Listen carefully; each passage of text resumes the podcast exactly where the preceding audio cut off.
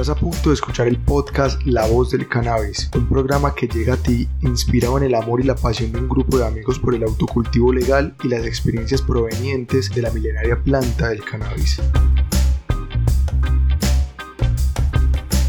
La Voz del Cannabis, programa que eleva tu mente sin que sean las 4.20.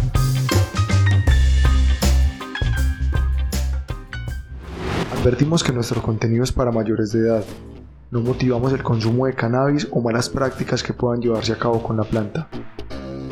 Ahora sí, empecemos. Hey, ¿qué tal? La voz está de vuelta. La voz del Cannabis Podcast, el programa que lleva a tu mente sin que sean las 4.20. Aquí Andrés, uno de sus hosts, retomando nuevamente con la creación de podcast para que para ustedes sea lo más digerible y lo más adecuado posible aprender del cannabis Hoy daremos dos datos curiosos aparte de uno, porque como tuvimos tanto rato pues de para, decidimos darles un pequeño premio. ¡Wow! no, no, no. Vale, daremos dos datos curiosos para que ustedes empiecen nuevamente a meterse al ruedo, pues la, la mecánica de la voz del cannabis, intro, dato curioso, y empecemos. Entonces el primero de ellos vendría siendo, el primer dato curioso, la palabra ganja, etimología de la palabra ganja, de dónde proviene esta palabra se asocia la palabra Ganja al río Ganges, que es el río más extenso de la India que lo atraviesa de oeste a este, y por toda su ribera crece de manera natural la planta del cannabis sativa. El cannabis es considerado un fruto del río mismo, puesto que crece de manera natural, obviamente pues con la ayuda de, los pájaros, del viento mismo, la, la mano del hombre evidentemente también, pero es un río muy fructífero para, para crecer el cannabis así que se asocia entonces la palabra ganja al río Ganges. Bueno, el segundo dato curioso del día de hoy tiene que ver con lo que hablaremos, que es el prohibicionismo del cannabis. ¿Sabían ustedes que no solamente fuimos los seres humanos los únicos afectados con la prohibición del cannabis? En lo absoluto no. También, y creo yo que el más afectado de todos, o por lo menos las más afectadas de todas, fueron las aves. En la medida que eh, la industria del cannabis no solamente producía flores, tenía una gran producción de semillas de cáñamo, las cuales eran empleadas para tanto uso humano como para las aves principalmente, ya que les facilitaba su digestión, ayudaba para su crecimiento, tenerlas más sanas, que crecieran muchísimo más tiempo, fueran más longevas, sus huevos fueran mucho más grandes y también mucho más nutritivos. Pero entonces cuando se prohibió el cannabis no se hizo ninguna discriminación, se dijo se prohíbe y ya. Entonces iba afectado entonces la producción de cáñamo, la producción de aceite, la producción de eh, ungüentos, absolutamente todo. Una vez empezó a regir el prohibicionismo, la industria avícola o producción de aves se vio muy afectada en la medida que empezaban a morir sus aves, eran muy enfermas, sus huevos eran más pequeños, de menor calidad, todo se vio muy afectado, ¿cierto? Entonces buscaron fuentes alimenticias diferentes a las semillas de cáñamo. Primer punto. Segundo punto, las, aves silvestres, las aves libres, se vieron demasiado afectadas. ¿Por qué? Porque en los grandes sembradíos de cáñamo ellas se posaban sobre los cogollos, rompían los cascarones o por lo menos los cálices, donde estaban las semillas, lo rompían y comían sus semillas frescas, las que caían sobre el piso, las que estaban en crecimiento, las que estaban apenas eclosionando, es una fuente nutritiva muy buena. Entonces obligó a las aves a que migraran a lugares donde pudieran encontrar semillas de similares características sin poderla encontrar. En un próximo dato curioso les daremos la razón por la cual las semillas del cáñamo o del cannabis son tan benéficas para las aves y para los humanos. Pero retomemos al prohibicionismo, de dónde surgió todo. ¿Cómo es una de las plantas o por lo menos una de las sustancias más consumidas a nivel mundial? ¿Cómo es que hoy es prohibida casi que en todo el planeta entero? Así que empecemos. Bien es sabido por todos nosotros, por lo menos quienes han escuchado la voz del Cannabis Podcast, que el cannabis o la planta del cáñamo ha sido una planta que ha tenido un trasegar histórico muy amplio, que tiene 10.000 años antes de Cristo, que por allá dicen que 100 millones de años desde la historia de la humanidad se viene con el uso del cannabis. Pero bueno, partamos pues de ahí, de los 10.000 años antes de Cristo para acá, siendo una planta utilizada por los antiguos herbolarios egipcios, muy ampliamente utilizada pues por los colonizadores que llegaron acá a estas tierras americanas y bueno, era una planta que se utilizaba para todo. De ahí hacían la ropa, de ahí hacían medicina, de ahí hacían los aceites para los barcos, para las calles, para absolutamente todo. ¿cierto? La planta se utilizaba para todo, se le daba la connotación de la planta de los mil usos. Pero bueno, llegó entonces la revolución industrial, por allá de 1700, 1840 más o menos, algo así. Empezó una gran innovación a nivel mundial, grandes prácticas tecnológicas que cambiaron a nivel mundial la producción de muchos bienes y servicios y entre ellos empezó a haber entonces un inconveniente aquí, empezaron a haber fibras sintéticas, y entonces ya no necesitábamos las, las cuerdas de cáñamo, sino que nos salía muchísimo más fácil poder producir algo sintético que algo del cáñamo en la medida que ese avance tecnológico se vino presentando en todo, menos en que en la recolección del cáñamo seguía siendo muy rudimentario y de manera manual. No había máquina para recolectar el cáñamo, entonces fueron avanzando otras industrias y el cáñamo rezagado, el cannabis un poquito rezagado, ahí se fue quedando, ahí se fue quedando. No obstante, si aún tenía la connotación de planta de los mil usos, la planta del cannabis seguía siendo utilizada, pero ya de una manera muchísimo más baja. ¿Cuál era la razón? Ya teníamos otras industrias que nos daban la posibilidad de tener cuerdas o fibras a un menor costo. Eh, podríamos tener de pronto, digamos que unos medicamentos que en teoría eran más estables que los ungüentos o por lo menos las bebidas que se van con, con cannabis para poder tratar algún tipo de dolencia. Ya se tenían otro tipo de elementos para poder hacer mover sus vehículos. Si bien era una industria que estaba, digamos que avanzando, no, no lo hacía de la manera más adecuada a comparación de otras industrias.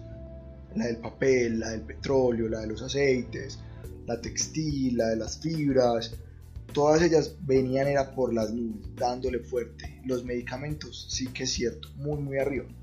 Entonces llegó un momento en el que pum, pudimos desarrollar una máquina que facilitaba la recolección del cáñamo. Entonces al poder hacer esto de una manera más fácil, más eficiente, podríamos entonces tener grandes producciones de cannabis o grandes producciones de cáñamo para todo lo que necesitemos.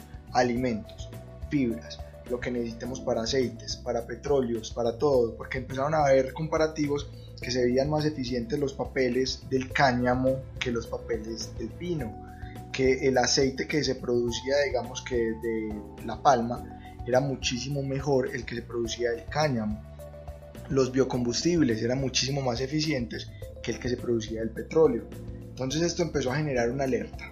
Partamos de ahí, generó una alerta en, estas industrias.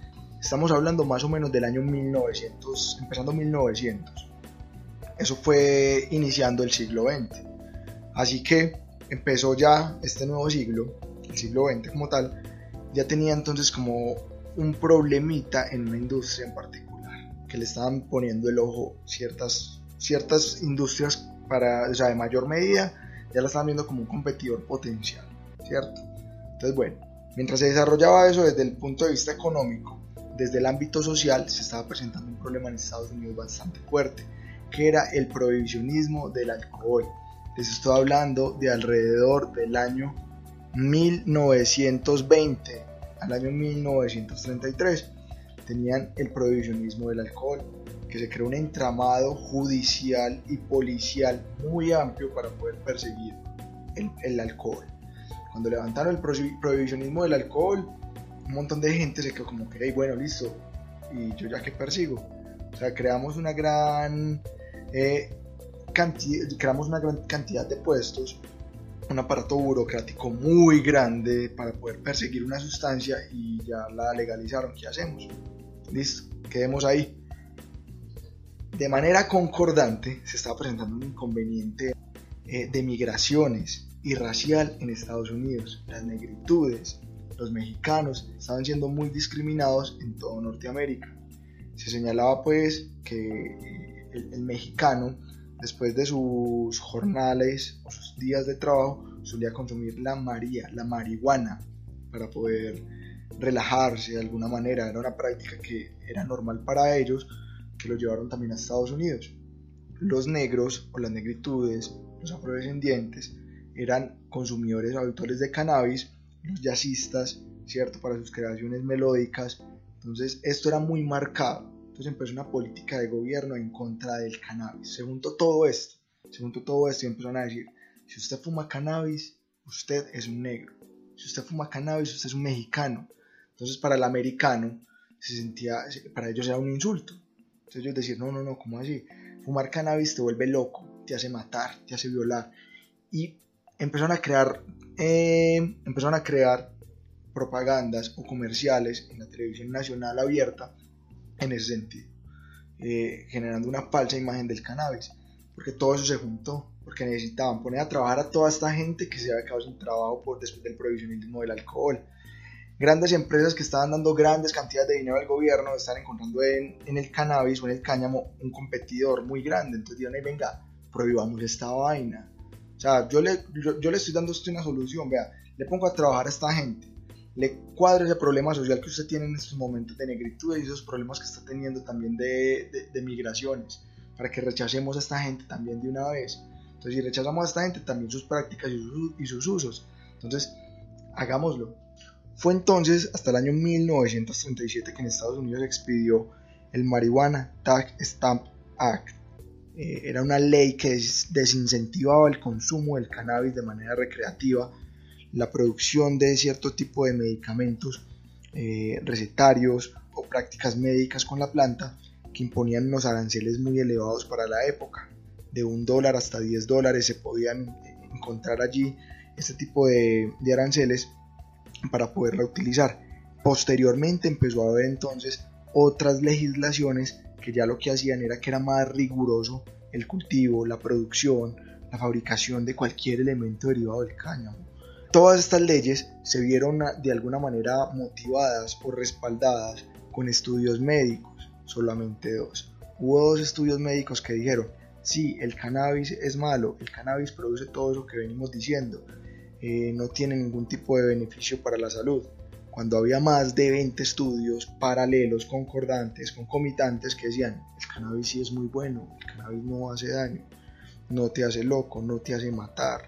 Entonces tomaban como referencia a la India que decían que los manicomios de la India estaban llenos de fumadores de ganja. Y esto sirvió de fundamento para que países allegados a Estados Unidos empezaran a adoptar estas políticas de gobierno. O sea, usted quiere tener algún tipo de relación con nosotros, Ah, sí, ah, bueno, listo. Entonces empieza a prohibir las drogas. Pilas con esta, vea, pilas con esta, o con esta, prohíbamela. Ah, pero yo no estoy teniendo problemas con eso, no, pues empecemos con una más fuerte. Por ejemplo, Colombia empezó prohibiendo el opio, para después empezar a generar la prohibición del cannabis. Y es curioso cómo ver que hoy en día Estados Unidos, la cuna del prohibicionismo mundial, puntualmente de la marihuana, del cannabis, hoy en día es de los grandes productores, de los grandes exportadores y de los grandes importadores de esta maravillosa planta. Entonces, es así como la voz del Cannabis Podcast, en su, estilo, eh, les quiso contar cómo se trató el tema del prohibicionismo, cómo evolucionó, qué fue lo que pasó para, para que hoy en día usted vaya a prender su cigarro de marihuana en la calle y piense que lo van a agarrar. Espero que les haya gustado esta pequeña historia del prohibicionismo del cannabis al estilo de la voz del Cannabis Podcast, el programa que eleva tu mente sin que sean las 4.20. Aquí Andrés Lara, uno de sus hosts, hasta una próxima ocasión. Chao, chao.